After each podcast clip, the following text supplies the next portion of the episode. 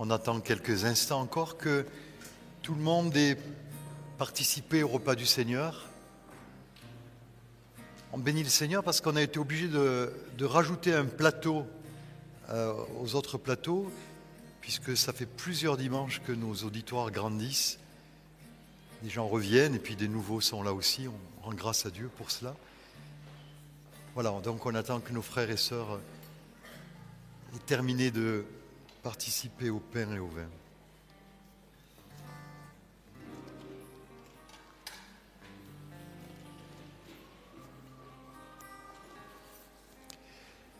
Je mets à profit ce moment pour saluer les personnes qui sont en train de nous regarder en, ligne.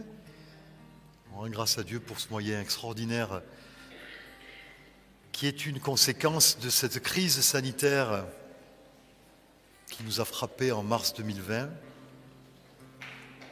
Et tout à l'heure, quelqu'un est venu à, mon oreille suggérer que l'Église prie davantage pour que cette crise s'arrête.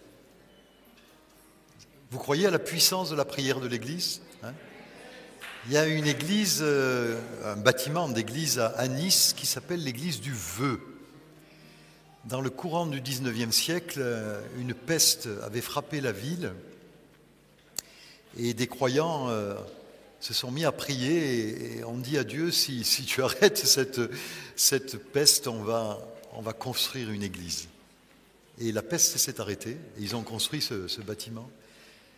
Et donc, euh, je crois que il faut tous qu'on se sente concernés par euh, une prière quotidienne, en Église aussi, contre euh, ce qui est en train d'arriver, parce que ça, ça, empoisonne notre vie. On est obligé d'avoir des masques dans nos réunions, obligé de présenter des passes sanitaires, de, subir des, des, des, deuxièmes, troisièmes doses, etc. C'est pas qu'on soit contre la science, pas du tout, mais on aimerait vivre librement. Et la prière, c'est puissant. Alléluia, c'est puissant. Vous vous engagez à prier pour cela? Merci Seigneur. Il y a environ 35 ans, j'ai connu un couple qui possédait un, camping-car. Et ils avaient sur ce camping-car un, un pare-soleil assez large. Hein, euh, il était vraiment particulier ce pare-soleil parce qu'il y avait une large bande bleue foncée, je la revois, qui couvrait tout le haut du pare-brise et un message était écrit en lettres blanches et le texte tenait en huit mots Prépare-toi à la rencontre de ton Dieu. Ça, pour les, pour les véhicules qui, faisaient, qui, allaient, qui, qui arrivaient en face, ils faisaient particulièrement attention. D'ailleurs, une voisine de ce couple avait été passablement interpellée par ce message, parce que ces gens garaient euh, leur camping-car dans, dans la rue. La rue s'appelait la rue Paulin Testori, dans le quartier euh, Saint-Martin. Et ce couple dont je parle s'appelle Alfred et Olga Huckel. Alors Alfred a rejoint le Seigneur il y a plusieurs années, mais Olga, notre doyenne, est ici, elle a 98 ans, et c'est elle qui possédait avec son mari ce véhicule sur lequel il était écrit Prépare-toi à la rencontre de ton Dieu. Et la fameuse voisine n'est autre que notre Michel national qui est là devant, Michel Solaire, qui euh, euh, a commencé à, se dire Mais c'est qui ces gens?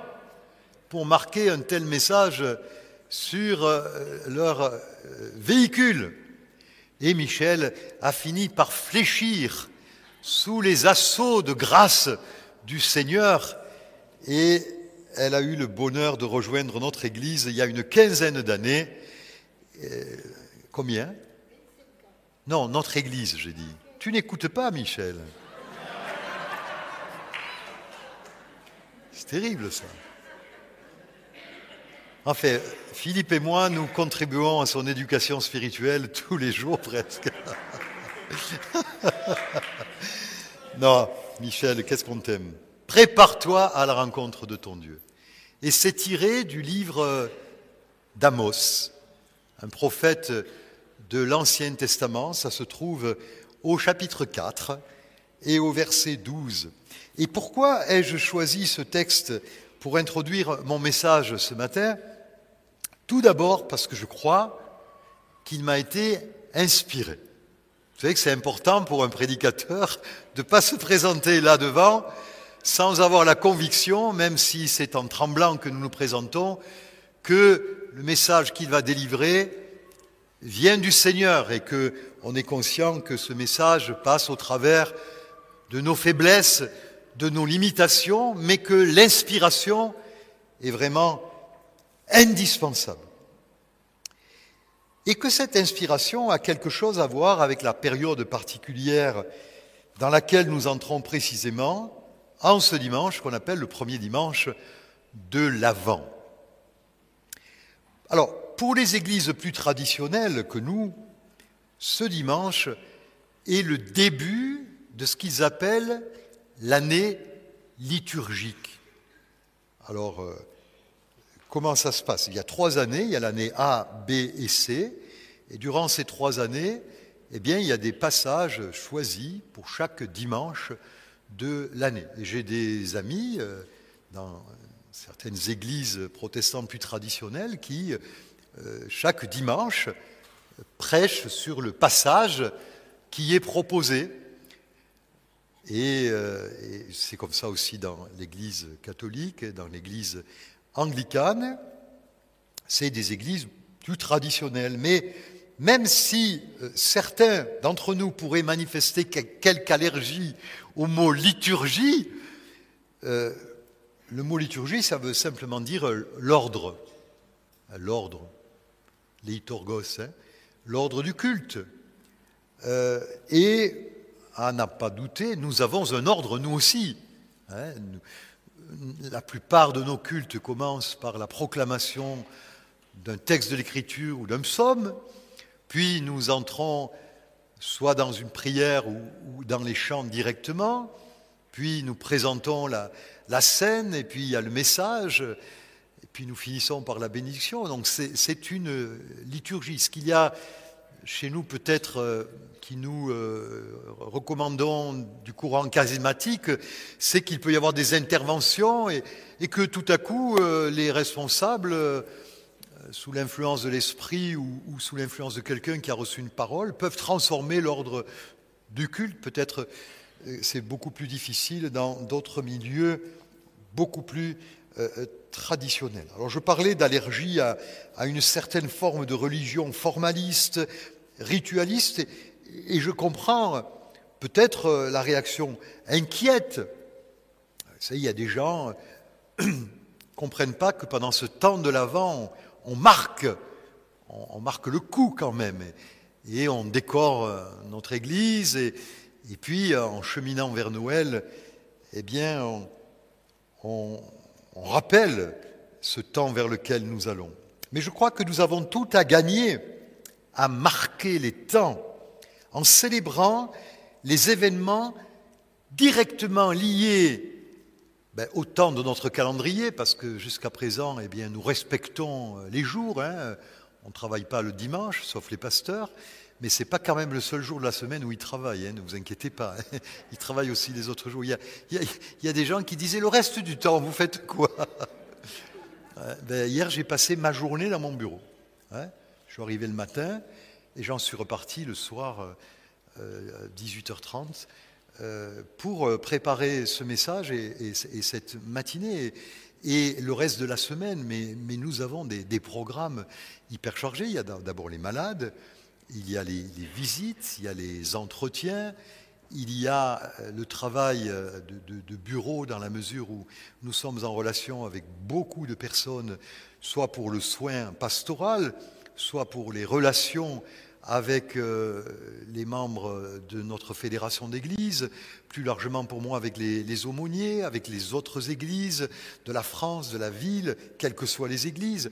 Enfin, c'est un, grand travail. Et euh, vous savez que les, pasteurs ne font pas des semaines de 35 heures. Ils font des, des semaines probablement de 40, 45, 50 heures, et, et ce n'est pas, une blague. En tout cas, je parle de pasteurs qui sont responsables d'une communauté comme, la nôtre, et je profite de ce moment pour dire, priez pour les serviteurs de Dieu. Priez pour. Je sais que vous le faites, hein.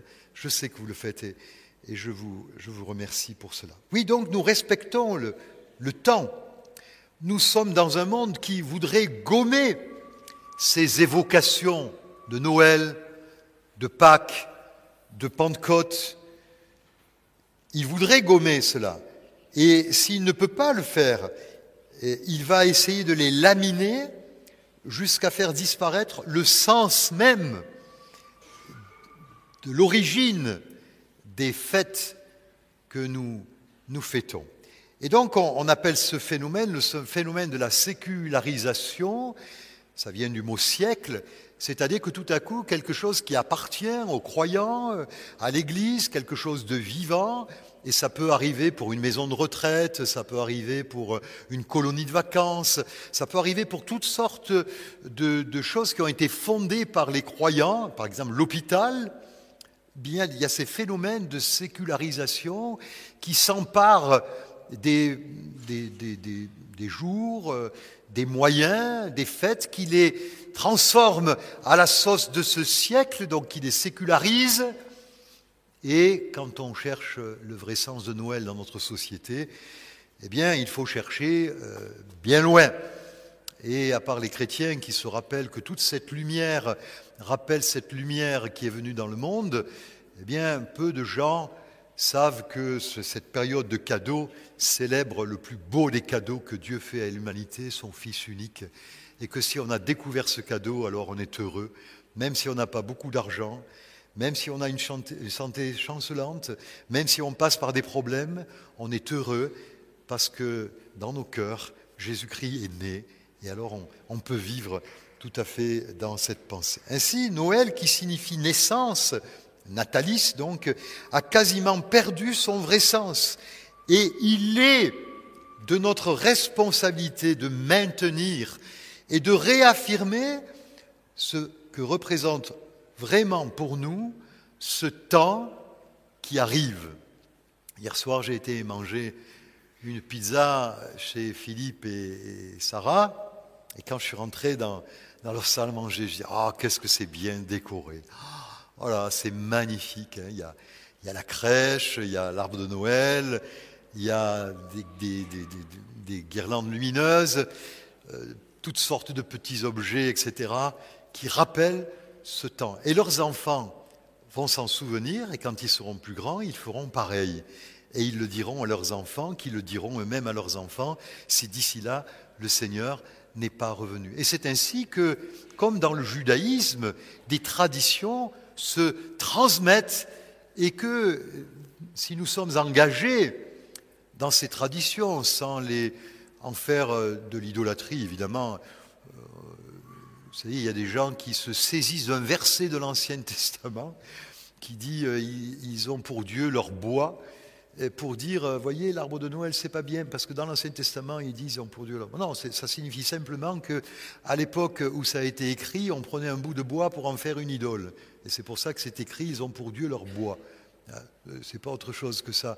Donc, après, vous pouvez avoir l'avis que vous avez sur, euh, sur, sur, tout ce que vous pouvez, ce sont des opinions, donc euh, on ne peut pas les discuter, chacun a cette opinion entre. Mais, mais en tout cas, être capable, parce que c'est notre responsabilité de maintenir et de réaffirmer ce que représente vraiment pour nous ce temps qui arrive. Je retiendrai, parce que je vais m'arrêter là de parler de, de l'avant, je retiendrai un élément fondamental du temps de l'avant, c'est celui de la préparation. Parce que l'Avent est effectivement un temps de préparation. En effet, dès les premiers siècles du christianisme, cette période qui débutait le quatrième dimanche de l'Avent, parce que c'est une tradition très très très ancienne, était une double occasion. Premièrement, on se préparait à fêter la naissance du Sauveur à peu près au IVe siècle. C'est arrivé. Et puis, un peu comme les 40 jours qui précédaient euh, la fête de Pâques, euh, qui s'appelle le carême, les croyants cheminaient intérieurement vers la fête de Noël. Ça, c'est le premier aspect.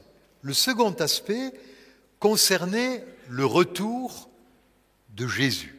ça, ça, ça, c'est, ça, devrait nous interpeller. L'avant, c'est-à-dire cette période qui nous sépare de, de Noël, est une période où les chrétiens en particulier se remémoraient les promesses de ce qu'on appelle la parousie, c'est-à-dire l'apparition du Seigneur qui allait revenir.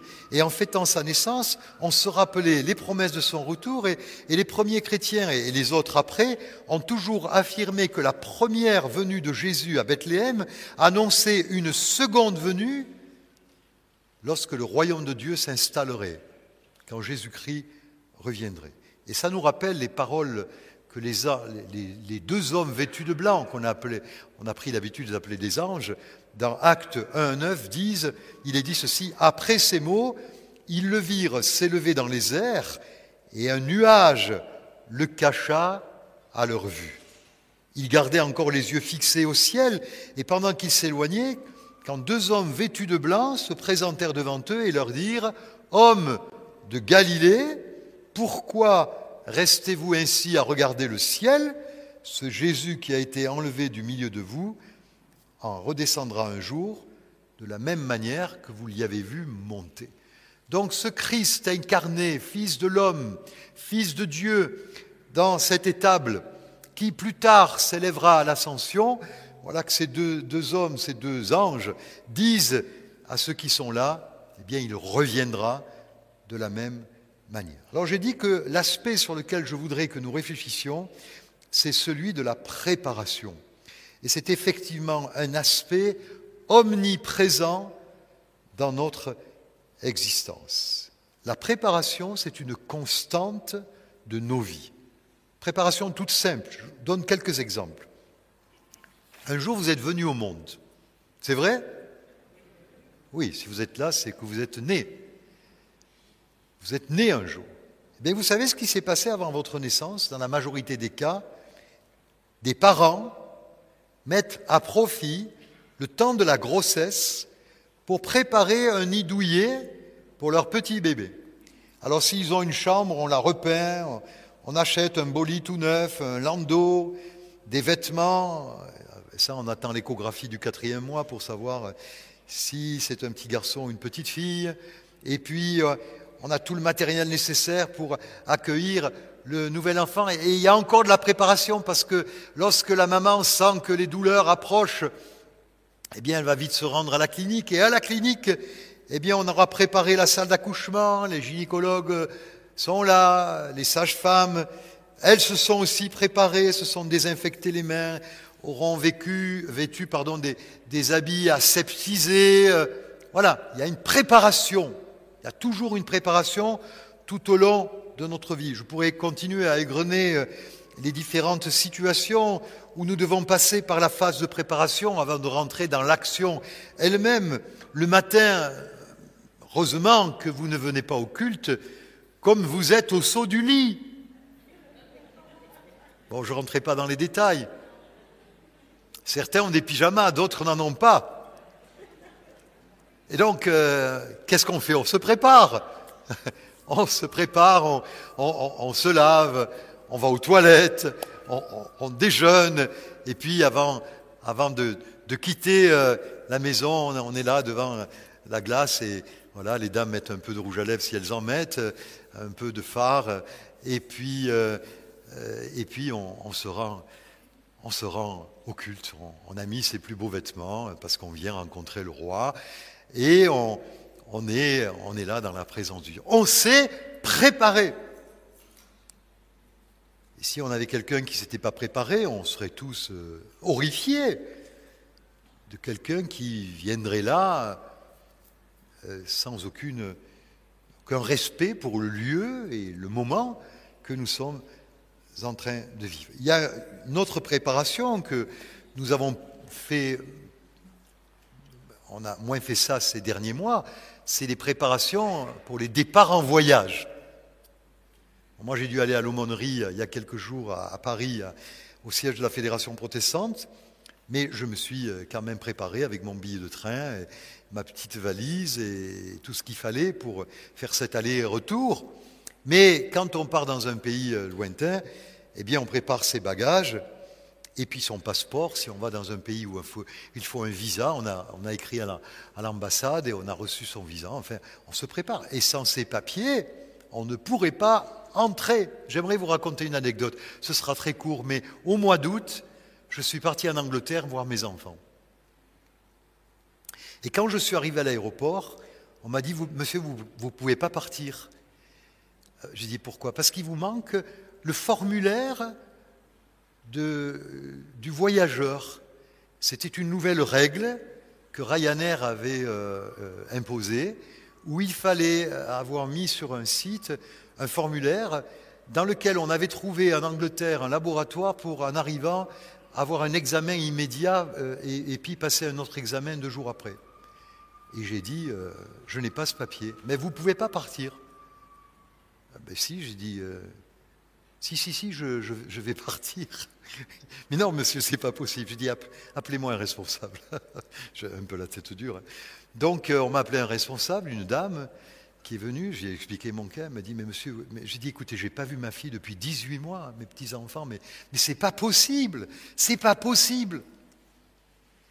Et là, vous voyez, je m'étais mal préparé. Euh, ça m'était complètement passé. Euh, mais quand même, et je suis en train de donner un exemple qui, euh, c'est presque un contre-exemple parce que, à force d'insister, la dame m'a dit Mais non, monsieur, je ne peux pas vous faire partir. J'ai dit Appelez-moi quelqu'un de responsable au-dessus de vous. Alors elle m'a appelé à quelqu'un d'encore plus responsable. Le monsieur est venu, m'a dit Mettez-vous là de côté. Et puis, euh, il me dit Écoutez, je vais vous laisser partir, mais arrivé en Angleterre, vous ne pourrez pas pénétrer sur le sol anglais. Laissez-moi partir. Donc je suis parti. Je suis parti et, je suis arrivé en Angleterre où il y avait des centaines de personnes qui faisaient la queue et partout il y avait un message qui disait préparez votre formulaire de, de voyageur. aïe, aïe, aïe, aïe. Puis j'ai vu qu'il y avait des machines et des gens qui vérifiaient les, voyageurs. J'ai dit, avec une machine, tu as une chance, avec un, un homme, tu n'as aucune chance. Donc j'ai été vers une machine et là j'ai passé mon, mon passeport et ça ne voulait pas s'ouvrir ça ne voulait pas s'ouvrir. Et tout à coup, il y a, un employé de l'aéroport qui s'approchait de moi. Et j'ai dit aïe, aïe, aïe, aïe, aïe. Et, là, il m'a dit euh, vous, vous, avez un problème? Et au moment où il disait un problème, la porte s'est ouverte. J'ai dit non, j'ai pas de problème.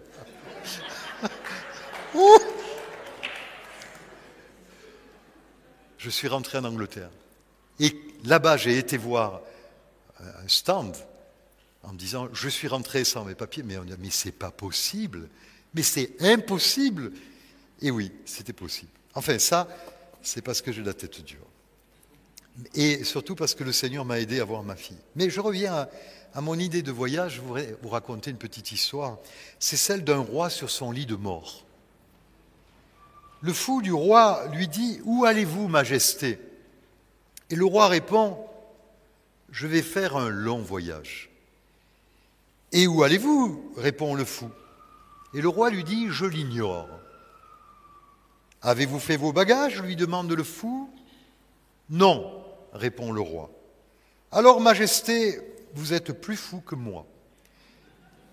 Combien de gens vont partir aujourd'hui dans l'éternité sans avoir préparé quoi que ce soit? Normalement, même lorsqu'on sent sa mort approcher, suite à un âge très avancé ou à une longue maladie, la personne ou son entourage prépare le départ. On a un contrat obsèque, on a de l'argent de côté pour faire face aux dépenses dues au décès, on met ses affaires en ordre. Vous savez, un jour, il y a un prophète qui est venu voir un roi et qui lui a dit ceci, c'est le roi Ézéchias. Ézéchias, il est dit, à cette époque, Ézéchias tomba malade, il était près de mourir, et le prophète Ésaïe, alors j'ai un, verset pour ça, hein, et le prophète Ésaïe, fils d'Amoz, se rendit à son chevet, il lui dit, Voici ce que l'Éternel déclare, prends tes dispositions, car tu vas mourir, tu ne te rétabliras pas. La version second 21 dit, donne tes ordres à ta famille. Nous savons tous que nous devrons passer un jour ou l'autre par cette étape, cette phase, lorsque nous serons au bout du chemin. Mais au-delà de la fin de notre vie, c'est surtout l'importance de la rencontre que nous ferons après que nous devrions prendre au sérieux.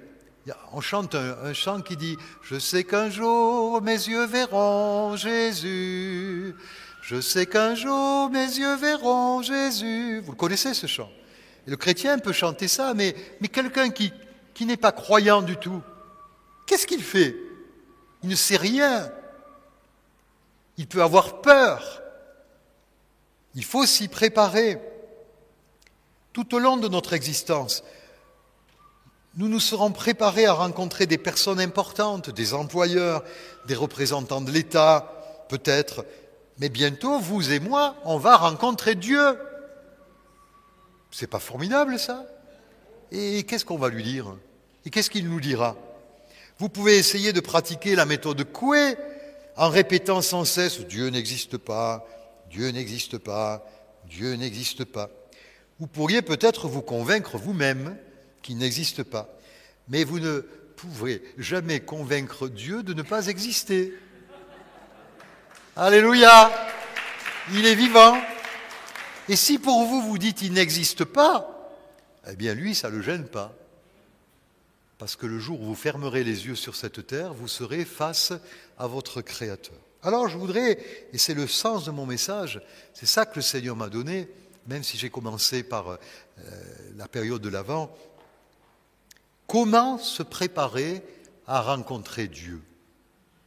Comment se préparer à rencontrer Dieu. Donc j'ai trois, trois sujets essentiels euh, sur, euh, pour répondre à cette question, mais, mais là j'ai une phrase clé.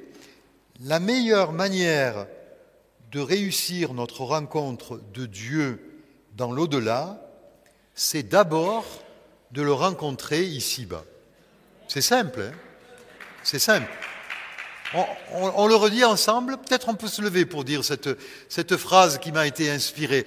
La meilleure manière de réussir notre rencontre de Dieu dans l'au-delà, c'est d'abord de le rencontrer ici-bas. Gloire à Dieu, on peut s'asseoir. Mes deux premières réponses à la question, comment se préparer à rencontrer Dieu Mes deux premières réponses, c'est d'abord la conversion et donc là, certaines personnes seront euh, concernées. La deuxième réponse, c'est la sanctification. Et là, tout le monde est concerné. Bien sûr que tout le monde est concerné par les deux sujets, mais certains ont déjà vécu la première phase. Il est indispensable qu'avant la fin de notre voyage terrestre, Dieu devienne notre ami, qu'il ne soit pas un inconnu, que quand nous le rencontrions, ce soit un familier, quelqu'un dont nous aurons déjà expérimenté l'amour, le pardon, la présence, le plan, son dessein, le connaître, l'avoir servi, l'avoir aimé, lui avoir parlé, avoir entendu sa voix. Dans le premier livre de la Bible, il est dit ceci d'un certain homme qui s'appelle Enoch, Enoch vécut en communion avec Dieu, puis il disparut, car Dieu le prit.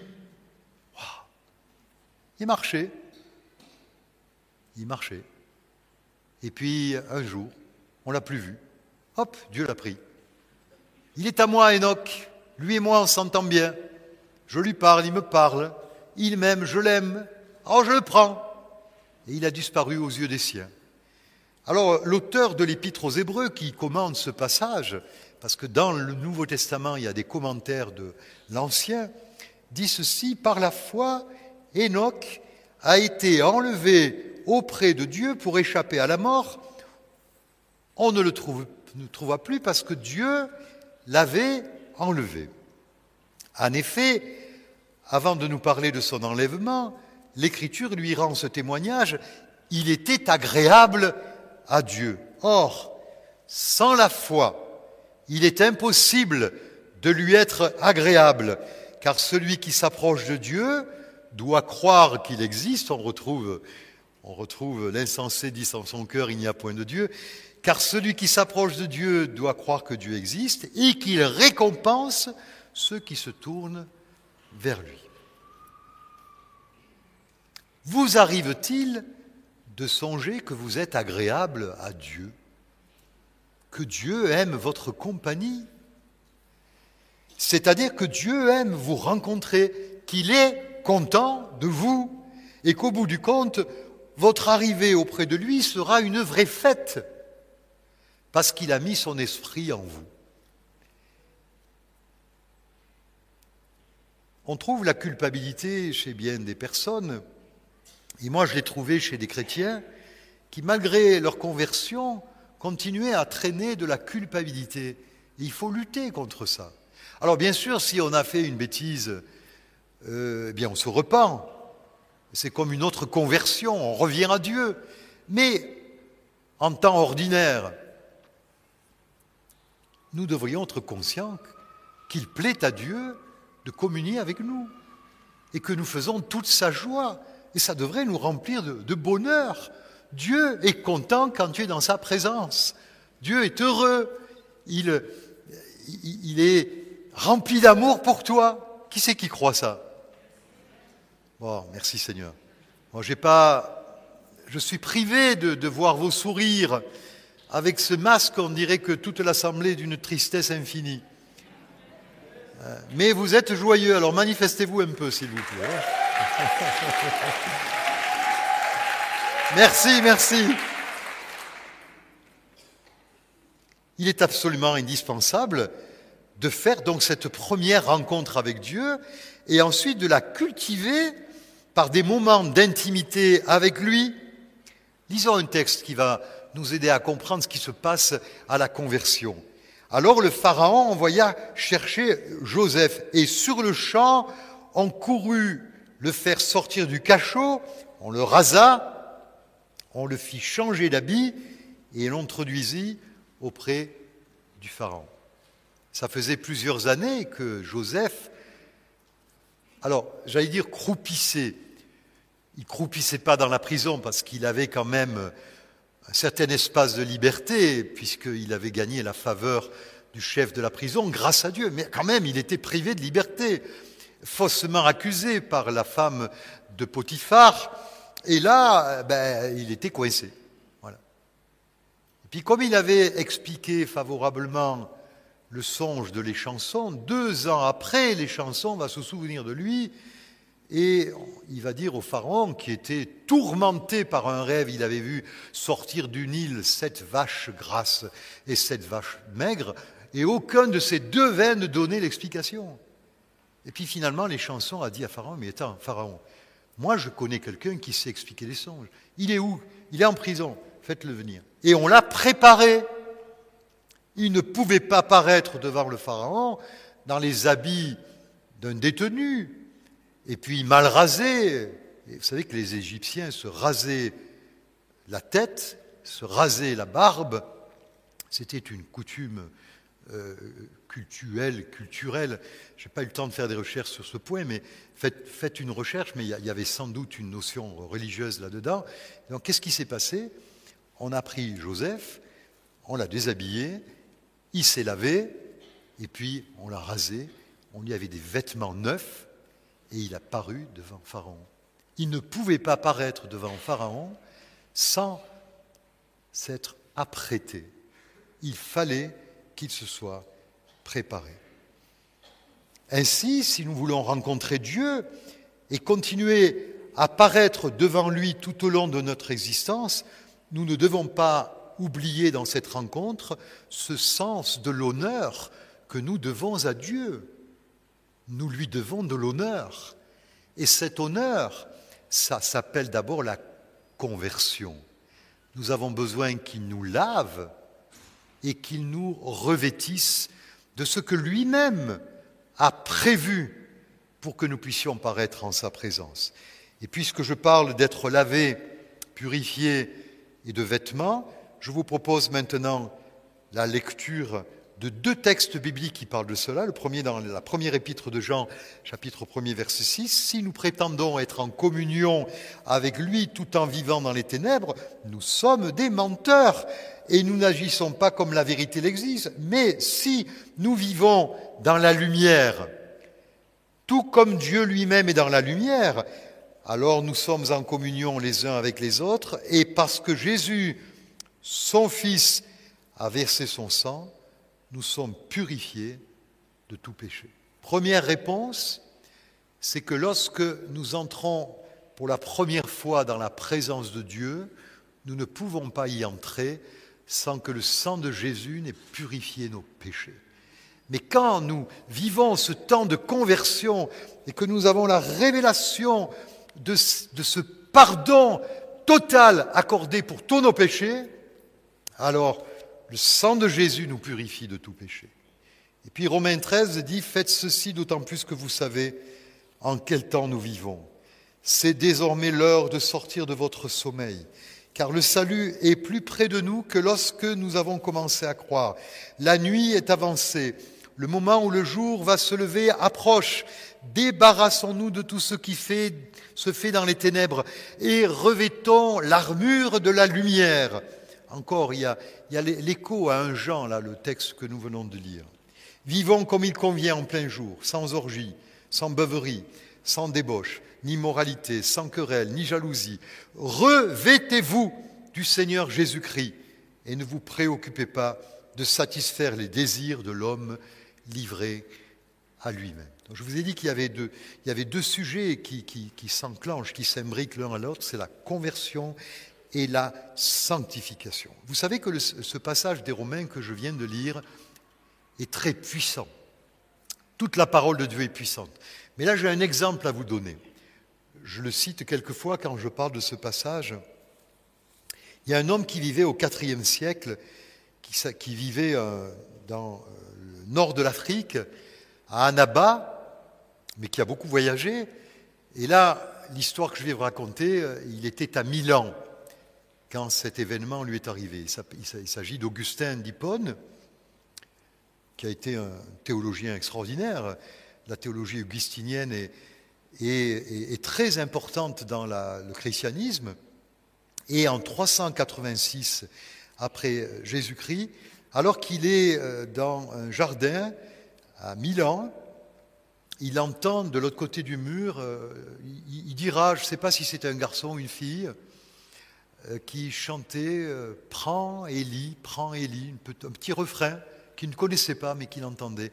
Et il avait sur le banc sur lequel il était, parce qu'il était tourmenté par euh, l'appel de Dieu et puis par sa vie dissolue, il avait un, rouleau de l'épître aux Romains. Et il a exactement lu ce passage que je viens de vous lire. Et il écrit dans ses confessions au chapitre 8,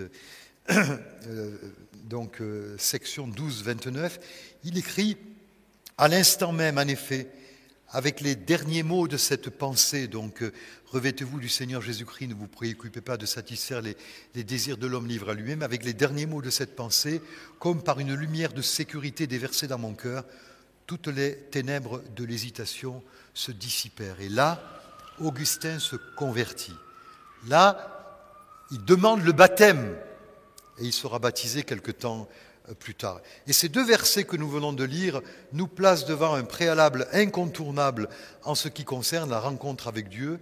Nous sommes tous des pécheurs, le péché en nous nous empêche de nous approcher de Dieu, sauf si nous réalisons que le sang de Jésus, comme je l'ai dit, nous a absolument lavés de tout péché.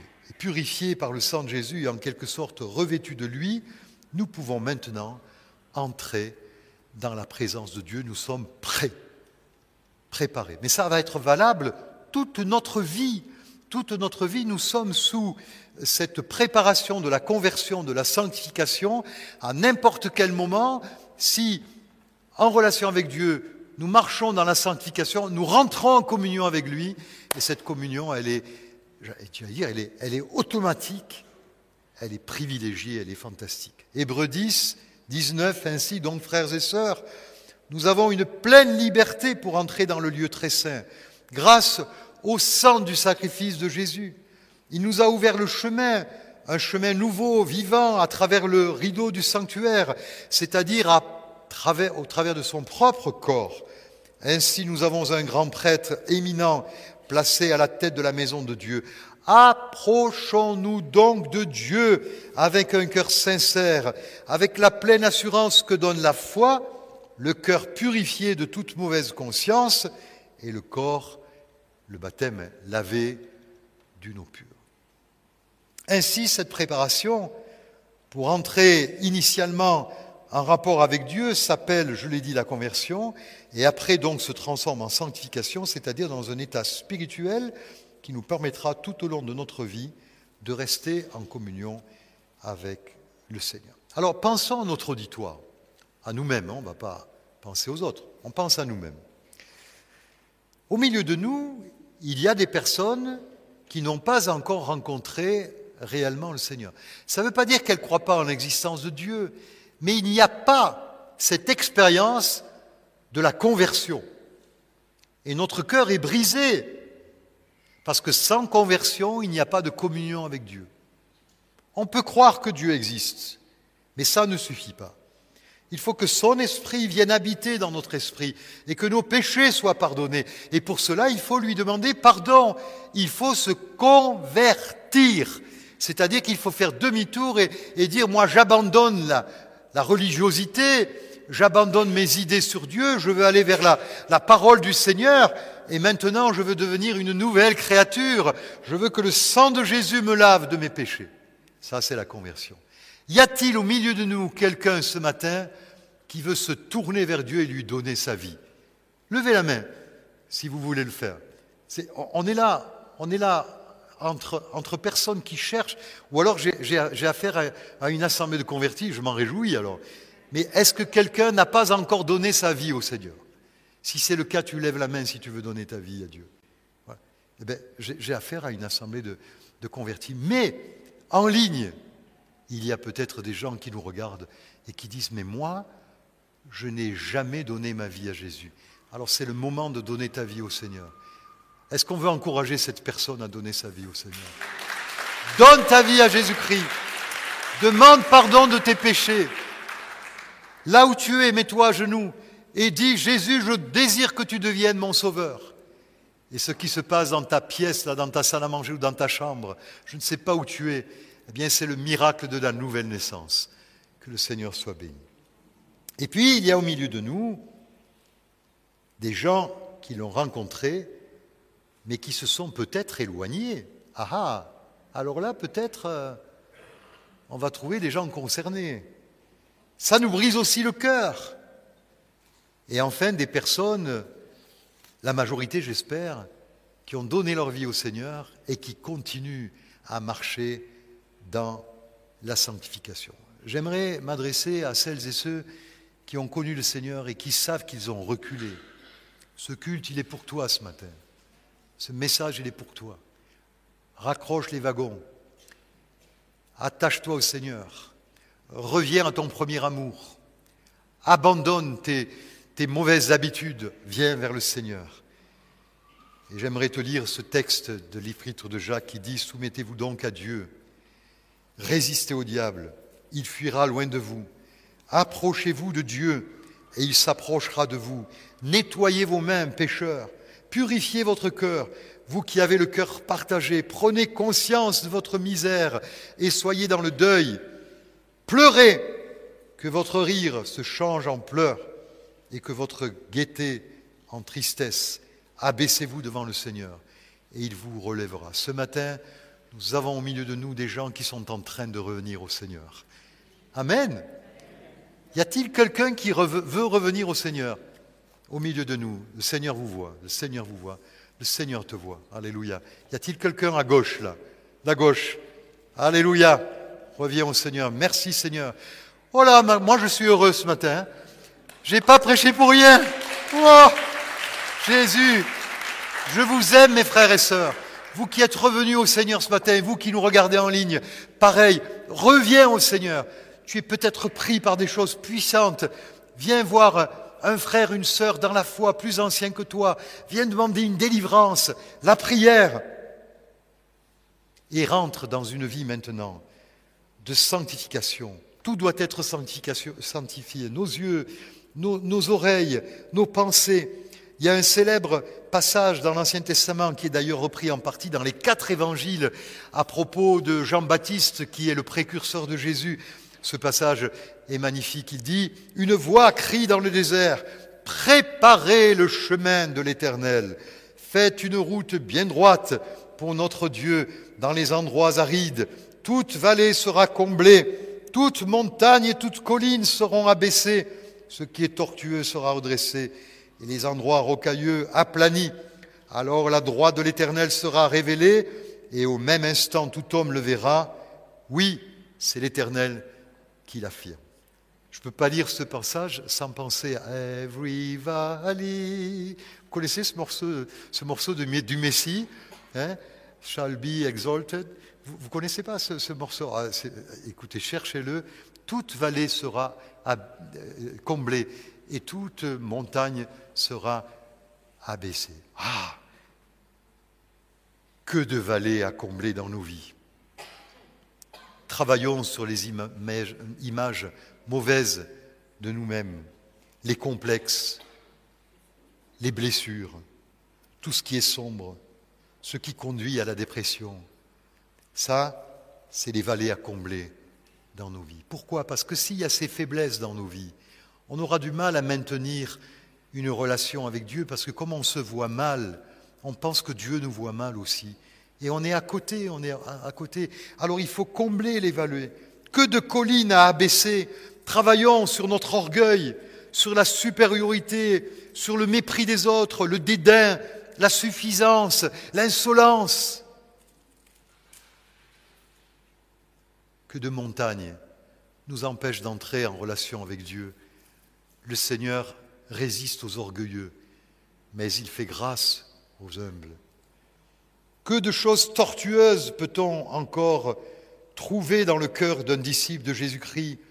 Des mauvaises pensées, de la fraude, des mensonges qui sont là et quelquefois, en notre corps défendant même, ces choses, pof, tout à coup jaillissent et nous avons besoin de les, de les maîtriser pour que nous puissions garder, conserver cette relation avec Dieu. Combien y a-t-il, comme dit le texte de l'Ancien Testament, encore d'endroits rocailleux, c'est-à-dire de la dureté, un manque de compassion, l'absence d'empathie, du racisme, que sais-je encore, de la critique, de la dureté dans nos cœurs. L'Écriture nous invite à travailler à ces choses. C'est alors qu'occuper à cette préparation, la gloire de Dieu est révélée et qu'on peut la voir dans une vraie rencontre. Je suis persuadé que certains d'entre vous, ces derniers temps, je sais que dimanche, quand nous avons prié pour les gens, des personnes se sont approchées et je sais que certaines d'entre elles sont revenues à Jésus. Est-ce que tu te sens mieux depuis que tu es revenu à Jésus? C'est formidable. C'est formidable d'avoir fait la paix avec lui, de nous être remémoré notre conversion et d'avoir dit euh, Ah Seigneur, je, je reviens, je reviens. L'Écriture nous invite à travailler à ces choses. Je l'ai dit et je le redis. C'est alors qu'occupé à cette préparation, la gloire de Dieu est révélée et qu'on peut la voir dans une vraie rencontre. Je vais citer Philippiens 2 qui dit ceci, Ainsi mes frères bien-aimés, comme vous avez toujours obéi, travaillez à votre salut avec crainte et tremblement, non seulement comme en ma présence, mais bien plus encore maintenant que je suis absent. Car c'est Dieu qui produit en vous le vouloir et le faire selon son bon plaisir. Faites toutes choses sans murmure ni hésitation, afin que vous soyez irréprochables et purs, les enfants de Dieu, irrépréhensibles, au milieu d'une génération perverse et corrompue, parmi laquelle vous brillez comme des flambeaux dans le monde, portant la parole de vie. Voilà cette préparation quotidienne qui maintiendra notre communion avec Dieu et qui nous permettra, le jour où le Seigneur Jésus reviendra ou qu'il nous prendra, selon le mode dans lequel nous le rejoindrons, qui fera que nous rentrerons dans sa présence avec cet habit, cet habit de noces que le Seigneur nous a donné, cet esprit qui nous habite, le Saint-Esprit, un cœur lavé et purifié. Et alors que le groupe de louanges est en train de s'approcher, je voudrais terminer mon message par la lecture d'un texte qui nous dit ça d'une autre manière. C'est la parabole des vierges sages, des vierges folles. Alors ne confondez pas, il y a un étudiant un jour en théologie, on lui a demandé de citer une des paraboles de Jésus, et il a cité, il a mélangé Pharaon et, cette parabole-là, et il a cité la parabole des sept vierges grasses et des sept vierges maigres. Non, ce n'est pas le cas. Là, c'est les dix vierges avisées et les dix vierges insensées. Matthieu 25, ce jour-là, il en sera du royaume des cieux comme de dix jeunes filles qui prirent leurs lampes et s'en allèrent à la rencontre du marié. Cinq d'entre elles étaient insensées, les cinq autres étaient avisées. Les jeunes filles insensées prirent leurs lampes sans penser à apporter de réserve d'huile. Mais celles qui étaient avisées prirent avec leurs lampes des flacons contenant de l'huile. Comme le marié se faisait attendre, elles s'assoupirent toutes et finirent par céder au sommeil. À minuit, un cri retentit Voici l'époux, allez à sa rencontre. Toutes les jeunes filles se levèrent et préparèrent leurs lampes. Alors les jeunes filles insensées s'adressèrent à celles qui étaient avisées Donnez-nous de votre huile, car nos lampes sont en train de s'éteindre. Mais celles-ci leur répondirent Non, il n'y en aura jamais assez pour nous et pour vous. Courez plutôt vous en achetez chez le marchand. Elles partirent en chercher. Pendant ce temps, le mari arriva. Celles qui étaient prêtes entrèrent avec lui dans la salle de noces et l'on ferma la porte. Ça rappelle le déluge quand Dieu a fermé la porte de l'arche. Plus tard, les autres jeunes filles arrivèrent à leur tour. Elles eurent beau crier Seigneur, Seigneur, ouvre-nous. Il leur répondit Vraiment, je vous l'assure, je ne sais pas qui vous êtes. C'est pourquoi, ajouta Jésus, tenez-vous en éveil, car vous ne savez ni le jour, ni l'heure de ma venue. Es-tu prêt? À rencontrer Dieu Sois béni. Amen.